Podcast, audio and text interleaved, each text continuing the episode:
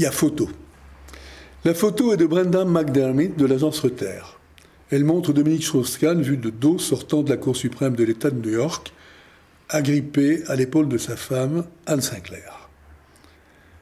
Agrippé Oui, ou si l'on préfère, cramponné, épinglé, scotché à elle, qui fonce la tête haute, comme toujours.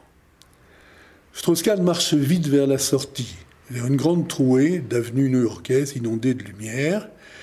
Mais, comment dire, l'homme n'est pas à l'échelle de la scène. Par rapport à ce qui l'entoure, il serait plutôt comme rapetissé. Derrière lui, deux flics musculeux, tatoués, euh, en éveil.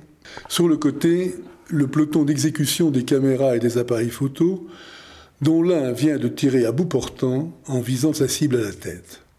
L'étrangeté de la photo vient de la disproportion entre le décor et le personnage central entre la sorte d'élan irrésistible de l'escouade qui se hâte vers l'air libre et la dimension modeste soudain du protagoniste.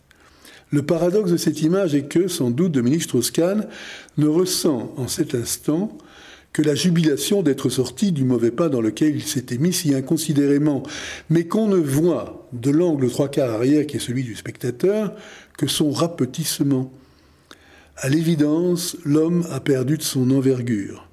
Son dos s'est voûté. Sa jambe est rétrécie et il peine à suivre le train. En fait, il se traîne et respecte tant bien que mal le tempo de la séquence, cette allure de battant, de teigneux qu'on lui impose. Décidément, oui, il s'agrippe. Dans l'éclair du flash, le poil est vraiment gris-blanc.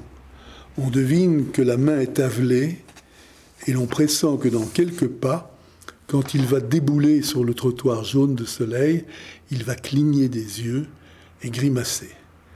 Le photographe de Reuters a surpris le moment où M. Strauss-Kahn vient sans doute de remporter une bataille judiciaire sans pour autant gagner la guerre.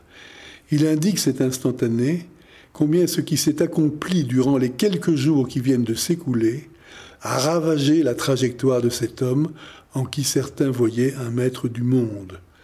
La trajectoire est peut-être aussi le destin.